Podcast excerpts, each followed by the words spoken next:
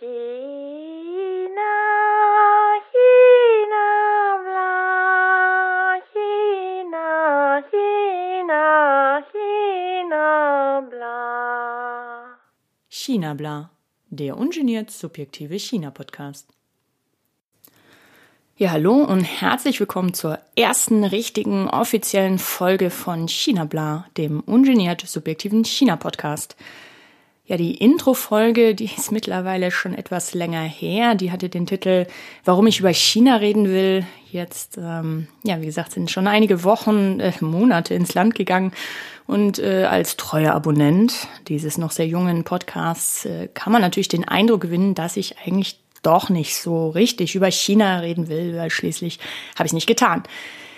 Ja, das ähm, tut mir auch wirklich leid. Ähm, das hat so verschiedene Gründe. Äh, vermutlich ähm, wollte ich es einfach zu gut machen und euch nicht äh, ja mit so halbgaren ähm, Sachen langweilen. Ähm, diesen Perfektionismusanspruch habe ich jetzt im Klo runtergespült und ähm, mache es einfach so gut ich kann. Ich hatte tatsächlich äh, schon zweimal den Versuch gestartet, zumindest News zu sammeln ähm, für die erste richtige China-Bla-Folge. Ähm, und ich bin halt ein bisschen messy. Ich konnte mich ähm, von einem Großteil dieser äh, bereits geleisteten Arbeit ähm, nicht trennen, von diesen Fundstücken. Ähm, das heißt, diese erste offizielle Folge ist auch ein bisschen, also ja, so ein bisschen wie so ein äh, 1,50 Gammelfleischdöner. Also ähm, schmeckt schon, aber ähm, nachher könnte es sein, dass euer Magen ein bisschen rumort. Vielleicht mache ich mich jetzt auch klein oder ähm, diese Folge im Vorfeld schon klein. Ähm, vielleicht ist es auch wie ein äh, guter, abgehangener spanischer Schinken und die News sind einfach besser geworden mit der Zeit. Ähm, findet es selbst heraus und bleibt dabei. Ja, Themen habe ich äh, einen ganz bunten Strauß mitgebracht. Ähm, der ist so bunt, dass ich da ähm, gar keine Intro-Einführung machen kann. Ich ähm, fange einfach an, den einzeln zu pflücken. Ähm, ein, ja, ähm, ziemlich egales Ereignis, aber irgendwie hängt dann doch spannende Dinge dran, war, dass äh, letztens eines der höchsten Gebäude in Shenzhen, ähm, also so 300 Meter hoch, äh, es war im März plötzlich grundlos am Wackeln. Ähm, es gab kein Erdbeben oder nichts ähm, und wurde evakuiert. Da kann man sich Videos angucken. Ähm, ich habe leider nichts gefunden, wo das Hochhaus wackelt, aber wieder Menschen panisch aus dem ähm, Gebäude raus stürmen. Und ähm, interessant daran fand ich dann so ein bisschen beim Recherchieren, dass äh, anscheinend der Zusammensturz von Gebäuden in China gar keine Seltenheit ist. Also die Leute hatten da schon ein bisschen äh, Grund, ähm, da so panisch rauszurennen. So ist zum Beispiel zuletzt im Mai 2020 ein fünfstöckiges äh, Hotel äh, einfach zusammengestürzt, was ähm, ja also was was so ein Corona-Quarantäne-Hotel war. Da gab es dann noch 29 Tone, Tote. Und äh, ja, Grund für News wie diese sind wohl die in der ja, Vergangenheit mitunter eher laxen Bauvorschriften gewesen. Also ähm, ja, und äh, Ereignisse wie diese haben dann jetzt auch dazu geführt, dass äh, die Bauvorschriften letztes Jahr verschärft wurden. Eine, ja, ein Aspekt davon ist zum Beispiel, dass Hochhäuser jetzt nicht mehr als äh, 500 Meter haben dürfen. Also so eine Verordnung gab es zum Beispiel schon in Städten wie Beijing. Ähm, genau, dazu muss man wissen, dass äh, fünf oder sechs, ich war zuvor, es genau zu recherchieren, ähm, der höchsten Gebäude der Welt ähm, tatsächlich in China stehen. Darunter das zweithöchste Gebäude, ähm, der Shanghai Tower mit 632 Metern Angaben, wie immer ohne Gewehr. Ja, und diese äh, Bauvorschrift, ähm, die wurde auch anderweitig verschärft. Ähm, es wurde jetzt gesagt, dass die, äh, dass so Gebäude chinesische Charakteristiken in der Architektur aufgreifen sollten. Und wir wollen keine Copycat-Gebäude mehr, ja, die bekannte Gebäude aus aller Welt nachmachen, sondern wir wollen jetzt quasi ähm, chinesische Architektur ja, was ähm, chinesische Architektur angeht, da gibt's auch noch eine schöne äh, Sache. Ähm, seit elf Jahren ähm, sammelt, äh, sammelt die Webseite, ja, wie soll man sagen, arcci.com, also eine chinesische Webseite, sammelt die zehn hässlichsten Gebäude Chinas jedes Jahr. Äh, sie sammelt die, indem sie die Leute abstimmen lässt. Und äh, Kriterien dafür sind dann seltsamer und vulgärer Stil oder Disharmonie mit dem Umfeld. Und ähm, ja, ich habe mir da mal ein paar von diesen ähm, Gebäuden angeguckt und es ist wirklich wunderschön. Also, liebe Freunde, googelt mal ähm, 10 Ugliest Buildings China und ähm, klickt euch da durch die Bildergalerien. Es ist, ähm, das ist wunderbar, man will es teilweise fast nicht glauben. Also so, so Dinge wie irgendwie me hunderte Meter hohe ähm, Menschen, die sich gegenseitig die Hand entgegenstrecken und dann kann man irgendwie in den Köpfen von der einen und der anderen Seite ähm, da hochfahren und ähm, jemanden in dem anderen Gebäude ähm, die Hand reichen. Oder also es ist, äh, ja, ich, ähm, ich möchte mich da gar nicht drin ergehen, ich möchte euch ähm, nie, ich möchte da nicht so viel vorwegnehmen, aber es ist wirklich wunderschön. Ähm, macht Spaß. Äh, und auch so ein Fun Fact, äh, wenn man da sich so ein bisschen äh, treiben lässt bei dieser Recherche, ist dann, äh, dass äh, gerade in der Provinz Hebei, Hebei, wie auch immer, ähm, dass gerade dort sich besonders viele der ähm, jedes Jahr ähm, sozusagen ganz vorne mitspielenden Ugliest Buildings ähm, ja, dass ganz viele davon in der Provinz Hebei, Hebei ähm, stehen und ähm, gibt auch eine ganz interessante Theorie dafür, ähm, dass ähm, Hebei Hebei äh, so, ja, wie soll man sagen, so langweilig ist oder so durchschnittlich, also weder irgendwie krasse Natur hat, noch Kultur, sonst sonst irgendwas, was spannend ist. Und deswegen, ähm, ja, gab es eine Tourismuskampagne im Jahr 2010 und die hat dazu geführt, dass äh, gerade in entlegenen Gegenden ja, krasse Gebäude gebaut wurden, also krass, immer ähm, wertfrei, mehr oder weniger wertfrei, ähm, ja, äh, die als Touristenmagneten dienen sollten, damit endlich auch diese Provinz, deren Namen ich nicht noch einmal mehr falsch aussprechen möchte, ähm, ja, auch Touristen anlockt. Ähm, ja, ist irgendwie äh, spannend, muss ich spontan äh, daran denken, dass auch letztens äh, ich gelesen hatte, dass in einer in so einer japanischen Stadt ähm, die Corona-Hilfsgelder dazu verwendet wurden, ähm, ein, eine riesige, äh, nein, keine Krake, es ist ein, ein so ein Kopfhüßler, so ein riesiger Kopfhüßler äh, am Strand gebaut wurde, der jetzt auch Touristen anlocken soll, weil ähm, ja die diese diese Kleinstadt so äh, ja von den Touristen, fehlenden Touristen so getroffen wurde. Also es sind manchmal ähm, ganz interessante Dinge, die sich so ähm, Officials da einfallen lassen. Äh, auch noch spannend, ich, ich komme nicht von diesen Ugliest Buildings weg, es tut mir leid, ähm, auch noch spannend fand ich, dass da auch tatsächlich äh, Werke von renommierten, also international renommierten Architekten dabei waren. Also es ist halt eine, eine Publikumswertung und ähm, da ist sozusagen die, der, äh, wie soll ich sagen, ähm, also die Meinung der Masse und äh, die Meinung der ähm, architektonisch Interessierten, die, die gehen da vielleicht teilweise auseinander. Also Beispiele sind zum Beispiel das Shanghai International Design Center, das ist von dem japanischen Architekten Tadao Ando, ähm, den ich übrigens ähm, sehr cool finde. Tadao Ando, kann man auch mal googeln. Ähm, oder das, äh, die, die China Academy of Art ähm, und da die, der Xiangshan Campus, der vom Architekten Wang Shu. Ähm, ja, entworfen wurde, ähm, der ist mir auch schon mal, äh, wie soll ich sagen, äh, über den Weg gelaufen. Also dieses, dieses Gebäude, ähm, der wurde in den in mehreren Artikeln gepriesen dafür, wie, wie schön er irgendwie doch traditionelle Elemente, ähm, also traditionelle chinesische Bauelemente wieder aufgenommen hat. Ja, wie bei so vielen scheiden sich da eben die Geister. Ja, gesprochen mit ähm, äh, Monty Python, Now to Something Completely Different, äh, Bitcoin.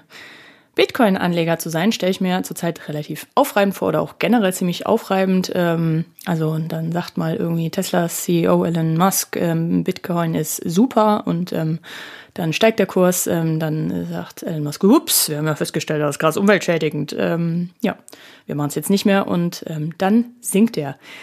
Ähm, tatsächlich wusste ich bis vor kurzem nicht, scheinen China zwei Drittel aller Bitcoins zu meinen aktuell. Ähm, meinen heißt, äh, dass äh, dort die Rechenleistung zur Verfügung gestellt wird, um die für die Verifizierung von Transaktionen notwendigen Berechnungen durchzuführen.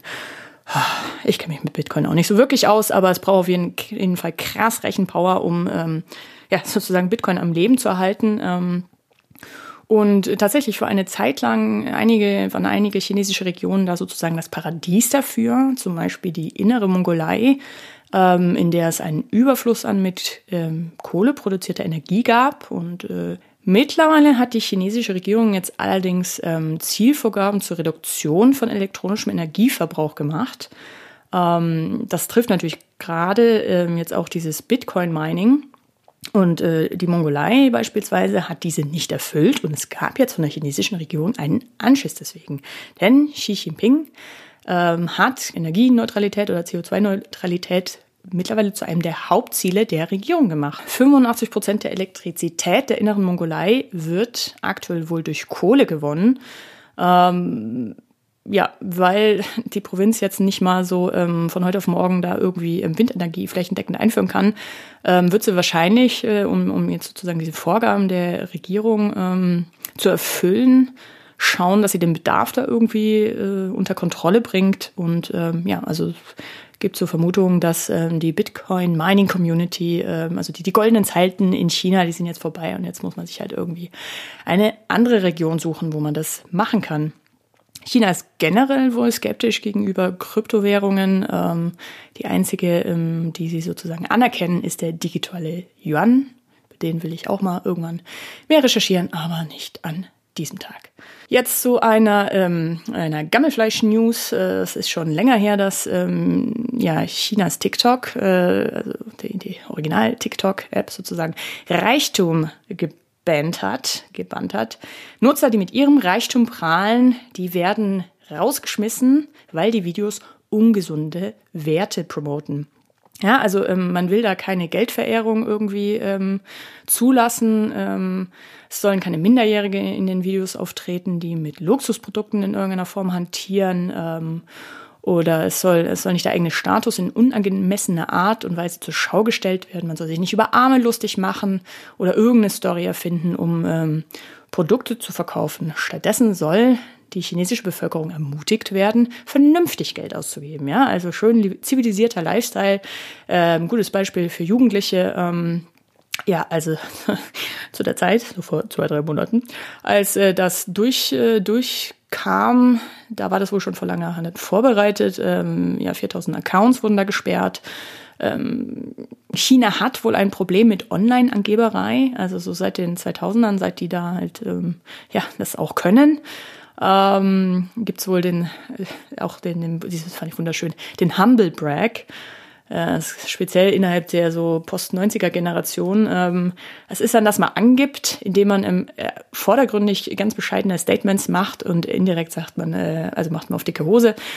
Ähm, ein Beispiel ist äh, von, von Jack Ma, dem äh, Alibaba-Gründer. I never thought this thing, also Alibaba, would change my life. I was just trying to run a small business and it grew so big. Ja, sehr bescheiden, der Jack Ma. Gut, der hat mittlerweile andere Probleme. Aber ja, irgendwie fand ich einen ganz schönen Fakt, ähm, dieses, äh, ja, also Reichtum, Prahlerei auszuschließen.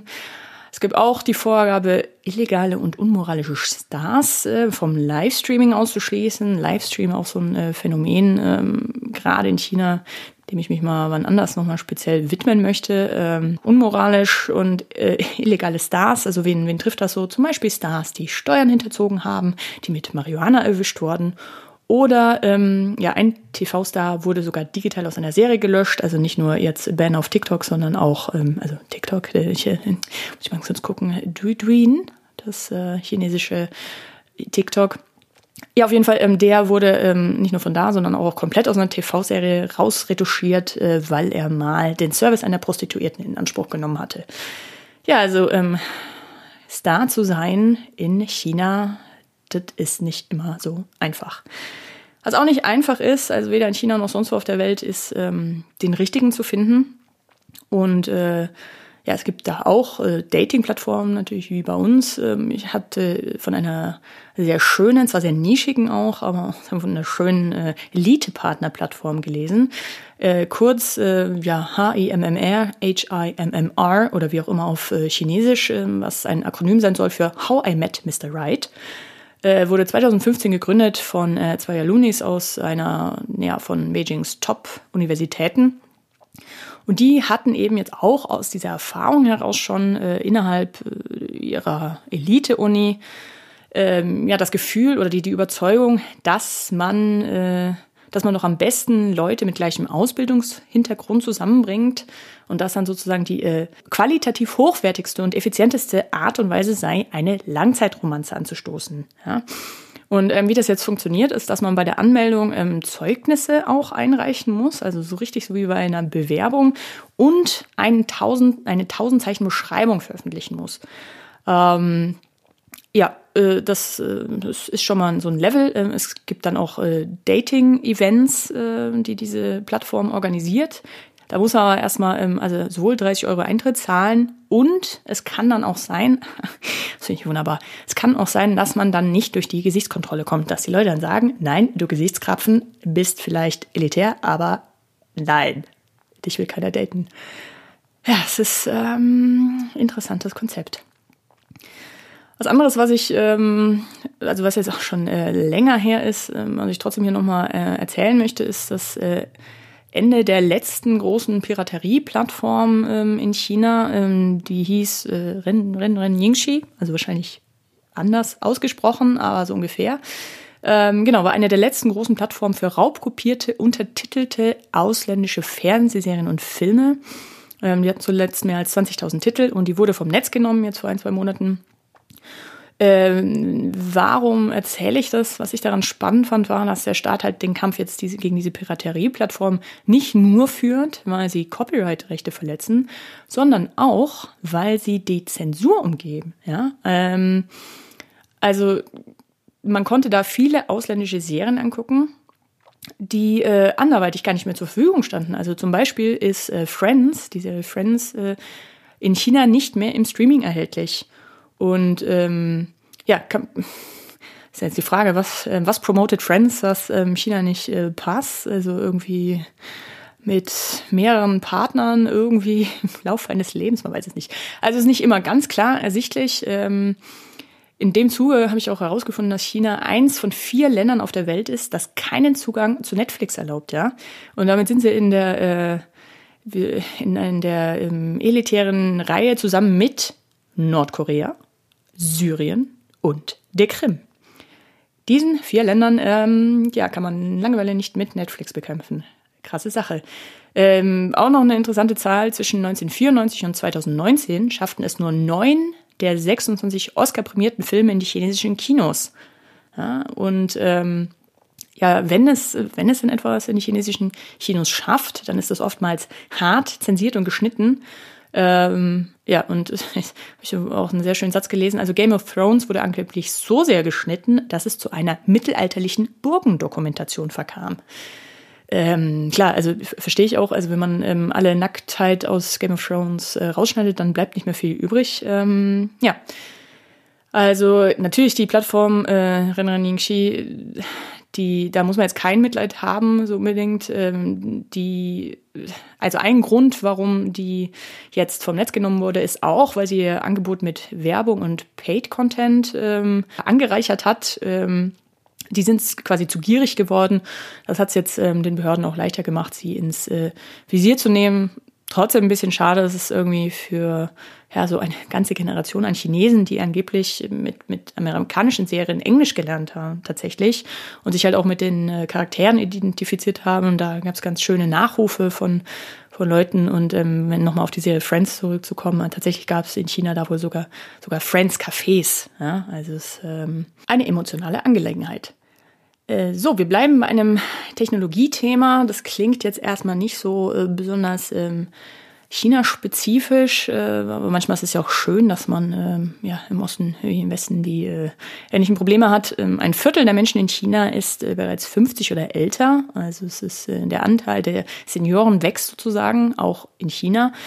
Ähm, nun ist es ja so, dass ähm, es Bereiche gibt in China, dass die Technologie, ähm, da kann man noch weniger auf sie verzichten. Also zum Beispiel ähm, Zahlen, das Begleichen von Rechnungen ist ja mittlerweile mit WeChat fast schon der Standard. Also ähm, ja, das Bargeld wird mehr und mehr zurückgedrängt im Alltag.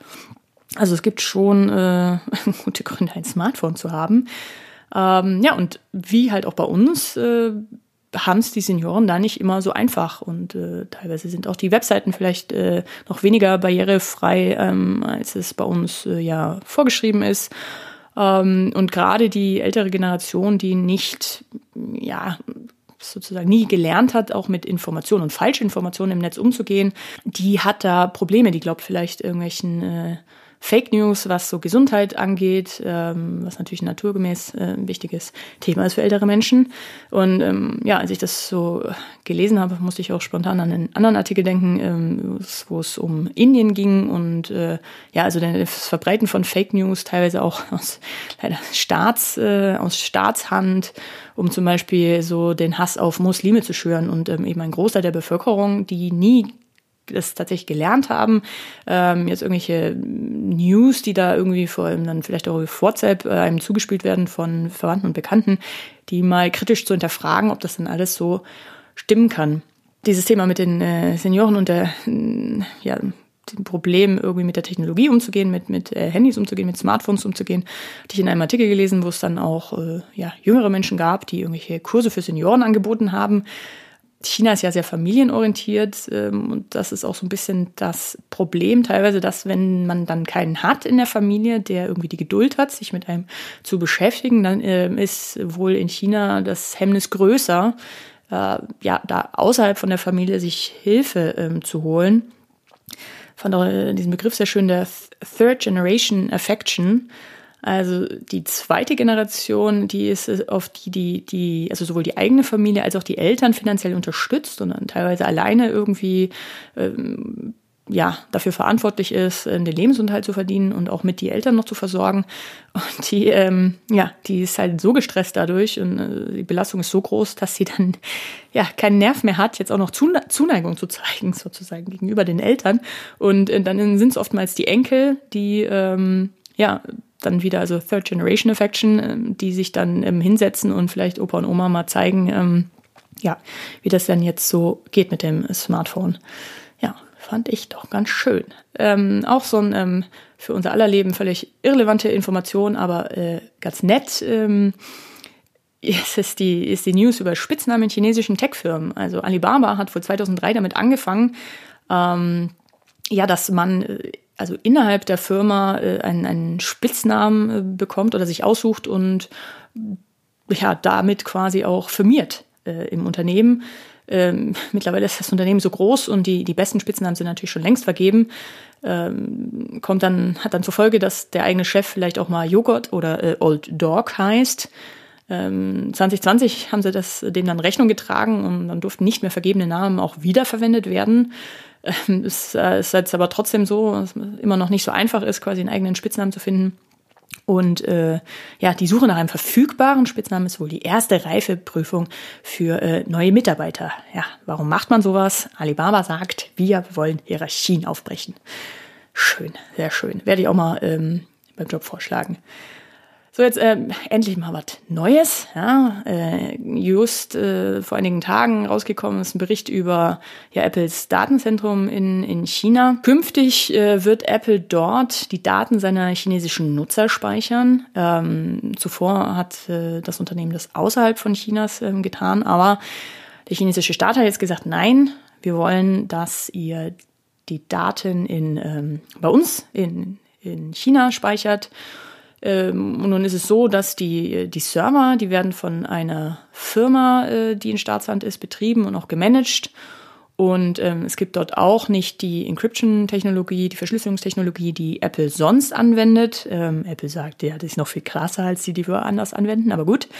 Ähm, und auch sehr schön, also die Digital Keys, ähm, die, die man quasi braucht, um diese verschlüsselten äh, Informationen auf den Servern ähm, ja, äh, zu unlocken, äh, aufzuschließen, die werden auf demselben Datenzentrum gespeichert, die sie schützen sollen.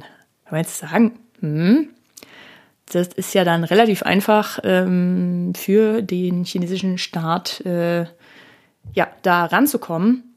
Und es ist äh, eine, es ist ein Beispiel für die vielen, vielen Kompromisse, die Apple eingeht, um äh, Business in China zu betreiben. Also China ist natürlich ein riesiger, riesiger Markt über die ich sagen ja, diese zahlreichen Kompromisse, die auch andere Unternehmen eingehen oder die, die Schwierigkeiten, wenn man sowohl die äh, Kunden im Westen als auch dann in China ja, äh, befrieden will. Ähm, da werde ich nochmal wann anders äh, vielleicht ein bisschen was äh, drüber erzählen, aber jetzt äh, spezifisch bei Apple. Zugeständnisse waren beispielsweise, ähm, dass dieser Schriftzug, der früher noch auf iPhones prangte, designt bei Apple in Kalifornien, Ähm, der wurde irgendwann getilgt, nachdem es da Proteste von chinesischen Angestellten gab.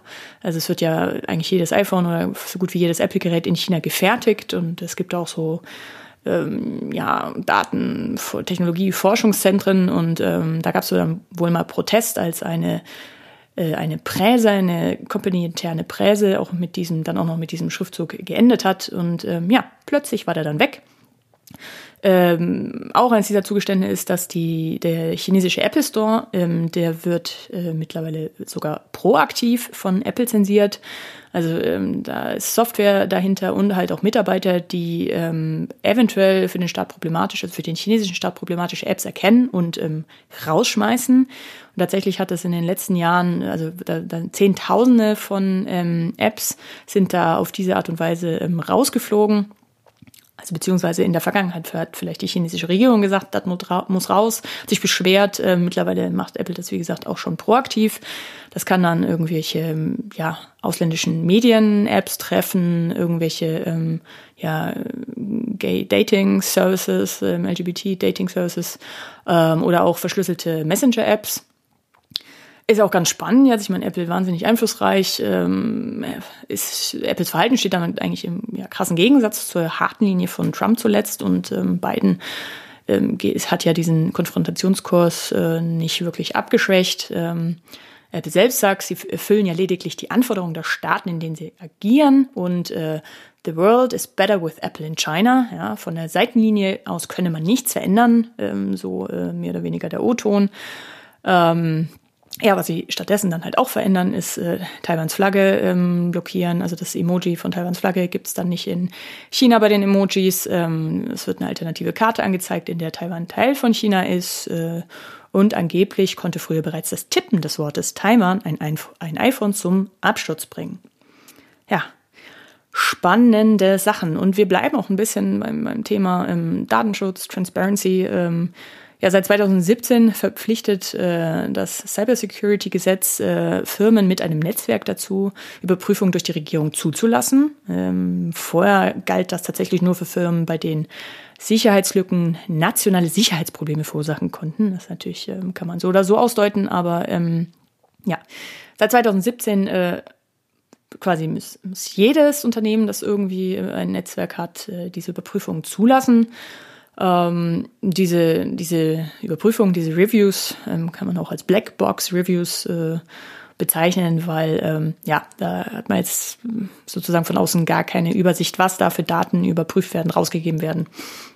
Und ähm, das führt dann halt auch dazu, dass ähm, ja die großen Konzerne wie Alibaba, Baidu und Tencent äh, auch von amerikanischen Thinktanks da ja eine glatte Null quasi kriegen, ähm, was jetzt äh, was jetzt das Thema Transparenz angeht oder ja, Transparenz angesichts äh, des Themas, was geben sie eigentlich heraus dann an bei Staatsanfragen und was nicht.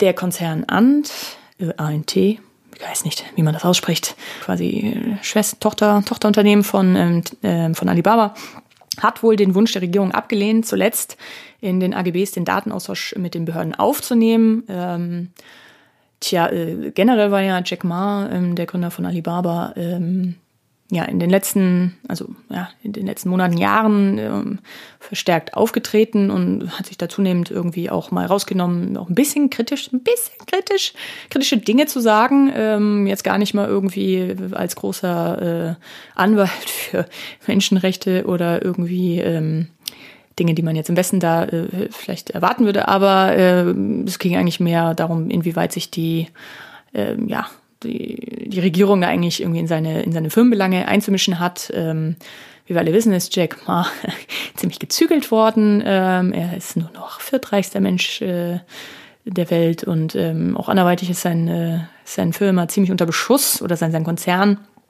Also ja, diese, dieser, den Wunsch der Regierung abzulehnen, ähm, das war wohl einer von vielen Fehlern. Mm, ja, und dann bin ich auch schon jetzt über dieses, äh, dieses ganze Privacy-Thema bei dem letzten großen Punkt, über den ich heute reden möchte, nämlich über das Thema ähm, Facial Recognition. Ähm, und ja, also spezifisch jetzt äh, in diesem großen, ja, in dieser großen Blase aus ähm, datenschutzrelevanten Themen. Grundsätzlich muss man sagen, es ist jetzt nicht so, dass ähm, chinesische Nutzer, dass es halt, dass denen völlig wurscht ist, was mit ihren Daten passiert. Ähm, und auch jetzt der Einsatz von ähm, Gesichtserkennungstechnologie ähm, ist jetzt nicht so, als wäre allen Chinesen wurscht, ähm, wenn Unternehmen oder wenn die Regierung das einsetzt. Äh, es gibt da so vermutlich nicht besonders repräsentative Studienanzahl, also angesichts der Teilnehmerzahl und äh, war auch irgendwie nur Leute mit Bachelorabschluss, aber ähm, die zeigen, dass äh, es durchaus Bedenken gibt, dass äh, Leute, also ein großer Teil ähm, der Befragten im Zweifelsfall lieber nicht die Technologien nutzen wollen, wenn sie auch Alternativen haben.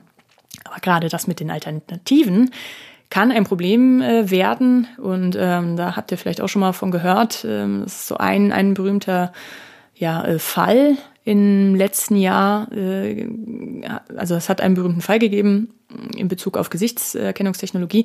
Und zwar hat im November 2019 ein chinesischer Rechtsprofessor äh, von einer Tech-Uni in Hangzhou einen Wildpark verklagt für die Praxis, ähm, obligatorische Gesichtsscans äh, beim Einlass zu verlangen. Ähm, vorher war das so, dass man da seinen Fingerabdruck scannen musste. Ähm, also gerade auch wenn man wie er eine Dauerkarte hatte. Ähm, und dann haben sie das einfach ohne irgendwie da die Einwilligung von den Leuten, also von den Besuchern einzuholen, umgestellt auf Gesichtserkennung. Und der Professor meinte dann, äh, also der wollte das nicht, äh, weil er fand das halt etwas äh, übertrieben und er, ja, als er sich das da zu dem damaligen Zeitpunkt angeguckt hat, da ähm, wurde auch mit den Daten wohl nicht gut umgegangen. Ähm, da haben einfach Mitarbeiter mit ihrem eigenen Handy Besucher gescannt. Ähm, what could go wrong? Ähm, und dieser, äh, dieser Rechtsprofessor war auch generell halt irgendwie kein Fan von diesen ganzen Gesichtserkennungskameras, die, äh, die es mittlerweile, also die es zunehmend in, in ganz China gibt, an den unterschiedlichsten Orten. Also man muss an der Zugstation sein Gesicht scannen. Ähm, teilweise wurde es schon eingeführt, dass wenn man also dann beim, beim Betreten von bestimmten Wohnblöcken oder der, dem, ja, so Wohneinheiten, ähm, dass man da sein Gesicht scannen muss, um zu zeigen, dass man da auch wohnt. Ähm, angeblich gibt es sogar äh, Städte, wo man an öffentlichen Toiletten äh, Gesichtserkennung eingeführt hat, äh, um das mit dem Toilettenpapiervorrat zu regeln, auch unter anderem. Ganz, ähm, ganz dringend und auch absolut äh, ja, angemessen. Ähm, was diese mittlerweile also ja schon große Verbreitung von äh, Gesichtserkennungstechnologie äh, also wozu die auch geführt hat, ist, dass es mittlerweile einen Schwarzmarkt online geht, äh, gibt, auf dem man Pakete mit individuellen persönlichen Daten und äh, noch zusätzlich ein Gesichtsvideo für rund 10 Euro kaufen kann. Krasses ähm, Schnäppchen. Und ähm, es hat äh, auch dazu geführt, also diese, diese flächendeckende Einführung mit äh, ohne, also ohne große Kontrolle, dass es auch mittlerweile Betrugsfälle im größeren Stil gibt. Ähm, also beispielsweise wurde ein Makler festgenommen, der unter dem Verdacht, dass er äh, also über eine Million Dollar von Immobilienbesitzern abgezogen hat, äh, äh, indem er ihre Accounts äh, in einer App, äh, wo sie ihre Gesichtsdaten äh, nutzen mussten, abgeräumt hat. Ähm, genau, es gibt natürlich auch noch andere, weite, andere Bedenken, wie dass, äh, wenn man bei, also zum Beispiel in, in Shops oder in so, in so Malls, ähm, wenn die mit Gesichtserkennung äh, arbeiten, dass dann vielleicht jemanden, der, äh, der viel Umsatz da macht, der wird anders behandelt als jemand, der da keinen Umsatz macht äh, oder also nichts gekauft hat in der Vergangenheit. Oder vielleicht ist eine Immobilie teurer, wenn in einem Immobilienunternehmen sozusagen erstmal Gesichtserkennung stattfindet und man feststellt, oder hat er hat aber ähm, schon in der Vergangenheit mehr gekauft, dem kann man, da kann man jetzt nochmal 20 Prozent draufschlagen. Also ähm, alles so Fälle und Bedenken, mh, über die ich da gestolpert bin zurück zu dem Professor. Ähm, ja, der Zoo, der hat gesagt, nö. Ja, also ähm, wir bleiben bei der Gesichtserkennung. Und äh, der Professor bekam auch keine Erstattung für seine Dauerkarte. Ähm, und was macht ein äh, Gesetzesprofessor ähm, oder ein Juraprofessor in so einem Fall? Ähm, das, was er alle tun würden, er geht vor Gericht, also um, auch um natürlich um da einen Präzedenzfall zu schaffen. Ähm, ja, es hat jetzt Leider gab es das Problem, dass die Richter eher zurückhaltend waren, ein Urteil zu fällen, ähm, einfach weil es so ein, ja, es war ein Präzedenzfall, Präzedenzfall und ähm, ja, kein Richter wollte sozusagen derjenige sein, äh, der äh, es auf seine Kappe hätte nehmen müssen, dass plötzlich in ganz China ähm, ja weitere Klagen gekommen wären im Bezug auf Einsatz von Gesichtstechnologie. Ähm, das Gericht hat äh, ihm zwar Recht gegeben, aber hat nur verfügt, dass seine Daten aus der Kartei gelöscht werden mussten. Ähm, es gab so eine mickrige Entschädigung und dann, ähm, ich glaube, in dem zweiten, in der Berufung ähm, haben sie, sind sie davon sogar noch ein bisschen abgerückt. Ähm, der Professor hat jetzt zum zweiten Mal Berufung eingelegt, wenn ich das äh, richtig verstanden habe. Ähm, genau, es ist, der, der Kampf ist noch nicht äh, entschieden. Man muss jetzt aber auch sagen, dass äh, Präzedenzfall in dem Sinne, dass es darum ging, ähm, ja, also die, die privatwirtschaftliche Verwendung von Gesichtstechnologie, ähm, dass die in irgendeiner Form reguliert sein muss. Ähm, die Verwendung von Gesichtserkennung äh, im, ja, von, von Staatswegen sozusagen, das äh, ist nochmal ein, äh, das steht nochmal auf einem völlig äh, völlig anderen Blatt. Also grundsätzlich ist äh, China ganz, ganz weit vorne natürlich bei der Technologie, also auch ähm, hausintern, staatsintern. Ähm, die haben riesige Datenmengen, also allein mit der, mit der Menge ähm, an Menschen, die in China leben und äh, den, quasi mit der riesigen Datenmenge, die man da auch äh, erzielen kann. Ähm, das ist natürlich ein krasses, äh, äh, ein krasser Vorteil, weil ja, künstliche Intelligenz, Gesichtserkennung, das, äh, das wird besser, je mehr Daten ähm, man da einfüttert. Ähm, und äh, klar, in China kommt man vermutlich auch schneller an diese Daten, weil es da weniger Regularien gibt. Ähm, hatte irgendwie sowas gelesen, also quasi 99 Prozent Exaktheit angeblich mittlerweile auch in China bei dieser, ähm, bei dieser Technologie. Ähm, in einem Podcast habe ich einen sehr interessanten, ja, ich höre mittlerweile übrigens äh, Podcast, ich gehöre zu den 10 Millionen äh, Menschen in Deutschland, die einen äh, Podcast hören. Also ja, was kümmert mich mein Geschwätz von gestern?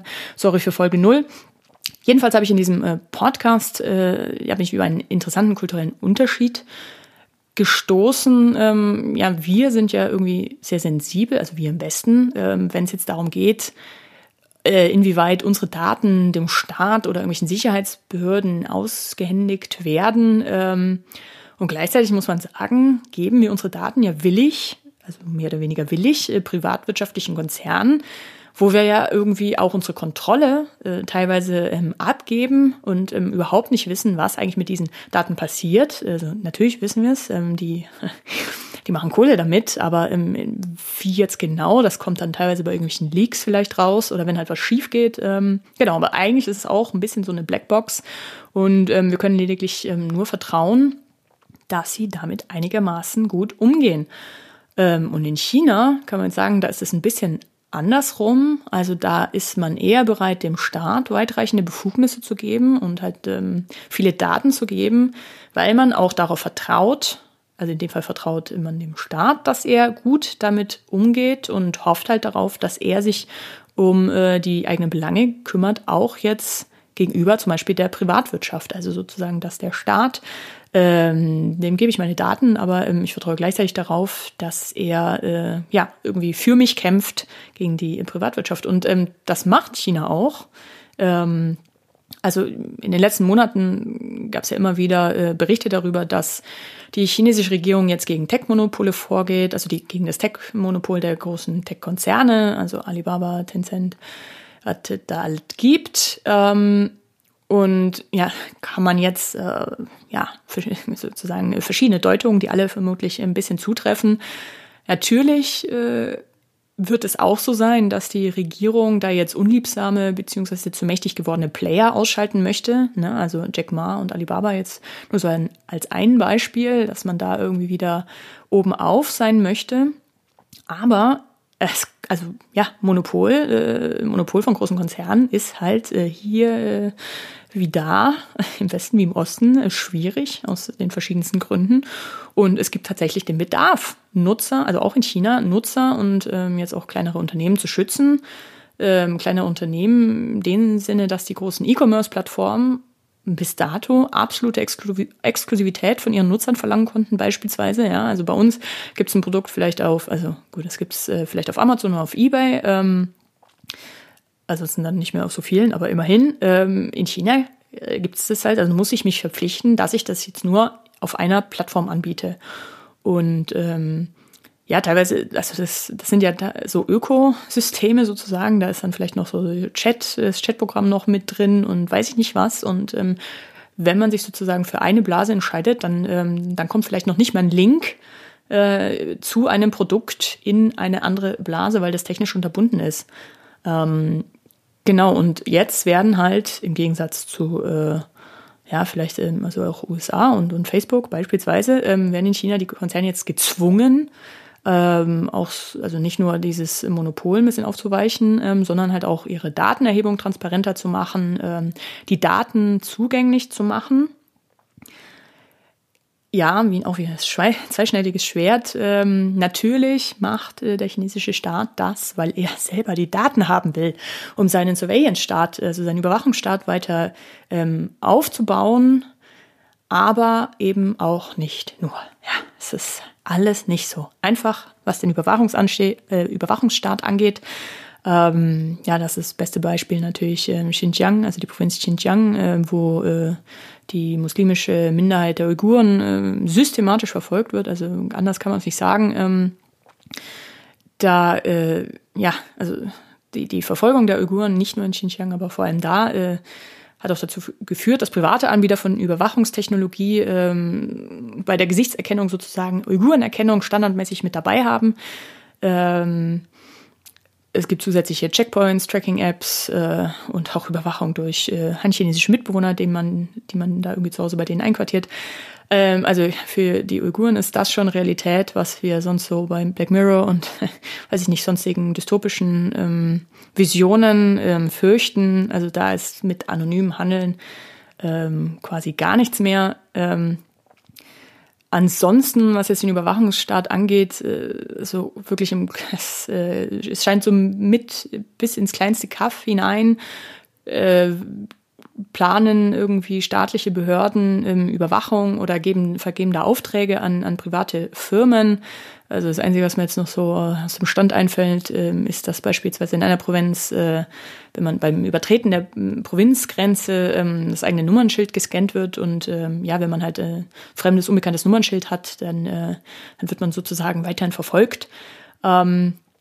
Der einzige Vorteil aktuell, also es ist äh, vielerlei Hinsicht schon dystopisch und wirklich bis, äh, bis zum kleinsten, bis äh, zur kleinsten Kommune, ähm, ja, äh, sind die Behörden da am Start, das nach und nach zu implementieren. Es ist aber auch immer noch aktuell ein technologischer und organisatorischer Flickenteppich. Ähm, also ja, Big Brother hat viele Augen, aber irgendwie ähm, ja auch viele kleine Gehirne und es gibt Gott sei Dank noch nicht so die eine zentrale Stelle, den zentralen Austausch ähm, von diesen Daten. Ähm, ich zuletzt auch einen guten Artikel drüber gelesen. Werde ich vielleicht dann anders nochmal im Detail darauf eingehen, aber ähm, ja, eigentlich, äh, eigentlich war ich aber bei Gesichtserkennung. Oh, ist mir anders. Also es ist ein zweischneidiges Schwert. Ähm, Chinas Regierung ähm, ja, versucht mehr und mehr den privatwirtschaftlichen Konzernen da sozusagen äh, denen die Informationen zu entlocken, auf denen die da sitzen und die die massiv erheben, ähm, macht es aber natürlich nicht äh, aus ja völlig heroischen Gründen, sondern weil sie selber der Konzern mit den meisten Daten sein wollen ähm, im übertragenen Sinne jetzt. Ähm, wenn man sich jetzt, also wie ich jetzt irgendwie in den letzten Tagen mit dieser Technologie beschäftigt, ist ja so wie, ne, man äh, weiß nicht, ob man schwanger ist und plötzlich sieht man überall, überall schwangere Leute, Frauen meistens. Ähm, genau, wenn man sich äh, jetzt mit diesem Thema beschäftigt, dann ähm, poppen aber plötzlich auch, ja, wie soll ich sagen, vor der eigenen Haustür ganz viele ähm, ja, äh, interessante Themen dazu auf ähm, und äh, ja, also immer der Blick auf China und die krassen Überwachungsstaat ähm, zu richten, schön und gut, aber leider muss man feststellen, dass wir auch echt gut vor der eigenen Haustür erstmal kehren könnten und müssten. Ähm, also so wird Amazon mittlerweile ja ähm, außerhalb von China sozusagen als das größte Überwachungsunternehmen der Welt bezeichnet, aus gutem Grund.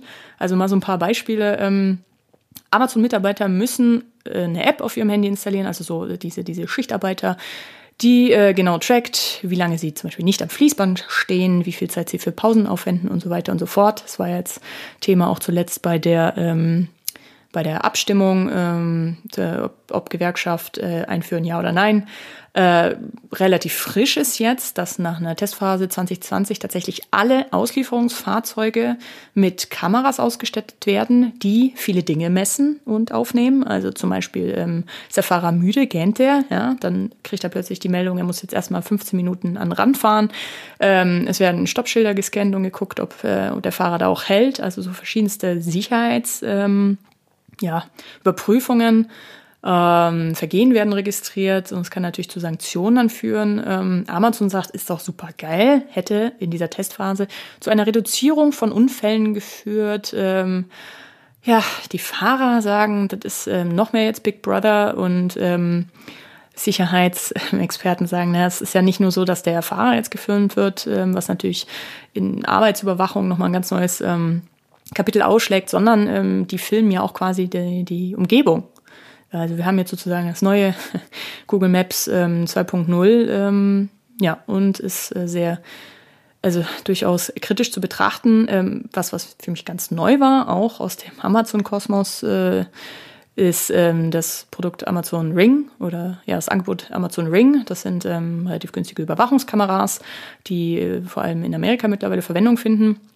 Und ähm, ja, das Unternehmen kooperiert in vielen, vielen US-Staaten mit den Behörden und gibt Daten von diesen Überwachungskameras heraus.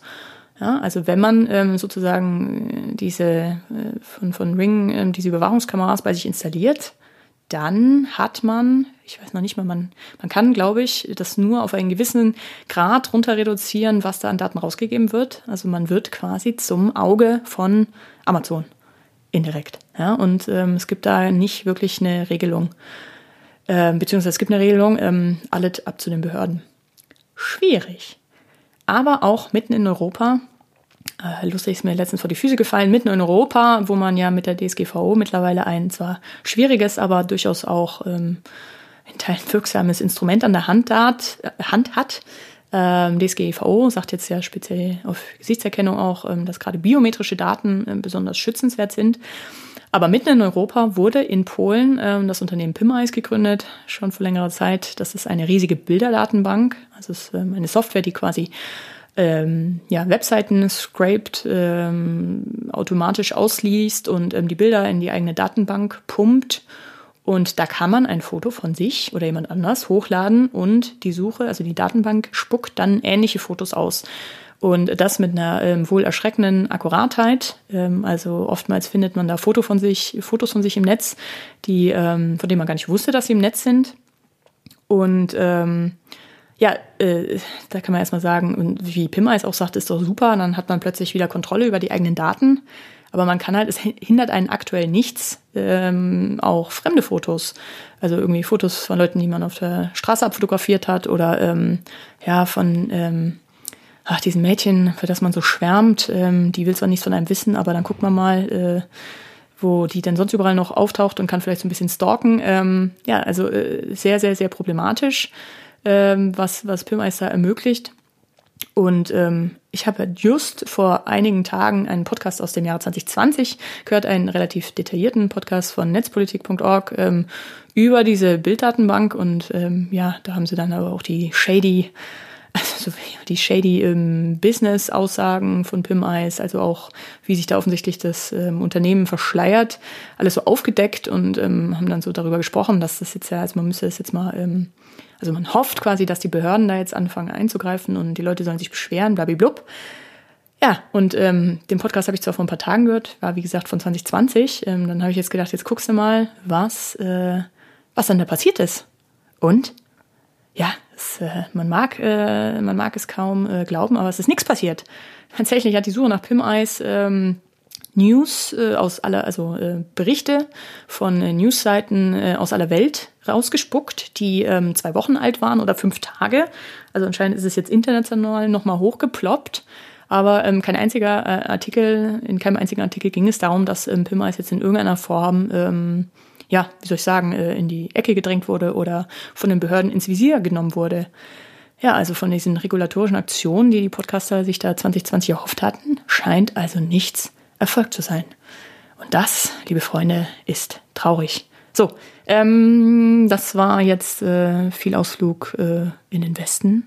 Es tut mir auch leid, aber ähm, es ist ja der ungeniert subjektive China-Podcast und ähm, das äh, hat auch zur Folge, dass ich entscheide, ähm, was zu China dazugehört und was nicht.